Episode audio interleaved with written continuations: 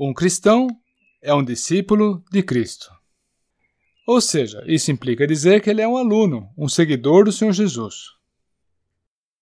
Um outro aspecto inerente a essa relação do cristão com Jesus Cristo é que Jesus Cristo é o seu Senhor e, portanto, o cristão é o seu servo. Já desde a sua conversão, desde que se entregou ao Senhor Jesus, o cristão vive para servi-lo. E eu gostaria me delongar um pouco mais nessa última relação, do servo com o seu senhor.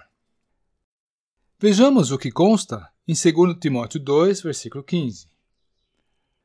Procura apresentar-te a Deus aprovado, como obreiro que não tem de que se envergonhar, que maneja bem a palavra da verdade. Busque, procure uma forma de se engajar para o Senhor que tenha a aprovação dele. Procura apresentar-te a Deus aprovado. E o contexto dessa passagem fala um pouco mais do que está implícito nessa condição de aprovado perante Deus. E nesse contexto de 2 Timóteo 2, nós aprendemos que uma vez que a vida do cristão está sob uma nova direção, da do Senhor Jesus Cristo, há que se dedicar, dar mais atenção a certas coisas e renunciar a outras. O importante é que tudo seja compatível com o novo diretor de nossas vidas. Não é difícil de entender. Haja visto que agora há uma nova direção em nossas vidas, os critérios, os propósitos, as regras, a orientação, enfim, que se dá à nossa vida vai mudar. Muda tudo. Aliás, já mudou o propósito de nosso ser. Os versículos 3 a 6 desse mesmo capítulo, que é 2 Timóteo 2, são a essência da instrução divina e nos deixam claramente informados do propósito que o Senhor tem em vista para conosco.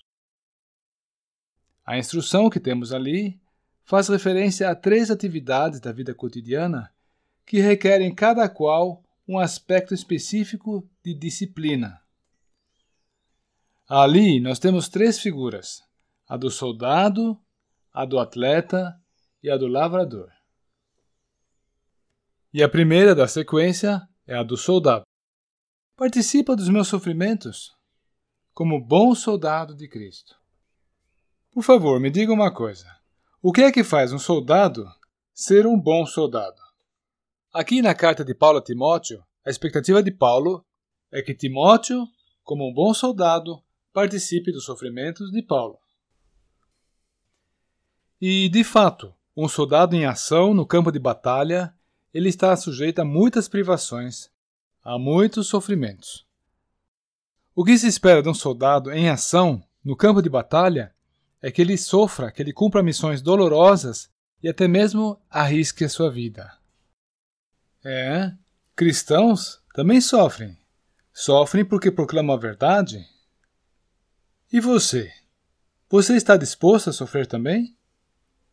Está disposto a se identificar, simpatizar e a ajudar a aliviar o sofrimento de outrem, de um outro servo do Senhor? Você se associa de uma forma ou de outra as tribulações pertinentes ao Evangelho? Então você é um bom soldado, um bom lutador. Você é um bom guerreiro do Senhor. Veja só como foi o testemunho de Paulo nesse sentido. Porém, em nada considero a vida preciosa para mim mesmo, contanto que complete a carreira e o ministério que recebi do Senhor Jesus para testemunhar o Evangelho da graça de Deus. Os versículos que estamos considerando ainda enfatizam uma outra virtude do soldado. Espera-se dele que ele esteja totalmente focado em sua missão. A entidade que paga o seu soldo tem altas expectativas dele e, num caso de guerra, não vai tolerar de forma alguma o engajamento pela metade. Paulo refere-se a esse ponto dizendo: nenhum soldado em serviço se envolve em negócios dessa vida. Por quê? porque o seu objetivo é satisfazer aquele que o arregimentou. A moral desse ensinamento é que nós não devíamos nos deixar enredar por outras atividades, por outras ocupações. A nossa vida é uma vida de consagração a Deus. Nós trilhamos por esse caminho como estrangeiros aqui na Terra. É óbvio que cada um de nós tem o seu trabalho diário e as suas obrigações, as quais deve cumprir com fidelidade. Por vezes, até mesmo Paulo trabalhava como fabricante de tendas. Porém, cuidado para não se envolver de todo nessas coisas e deixar que elas tomem posse da sua existência. Aqueles que querem ficar ricos, 1 Timóteo 6, versículo 9, eles certamente vão se envolver nessas coisas da vida. Eles vão se envolver intensamente nessas atividades que vão lhes trazer ganho material. Porém, quanto a nós, o nosso grande propósito nisso tudo é agradar aquele que nos arregimentou.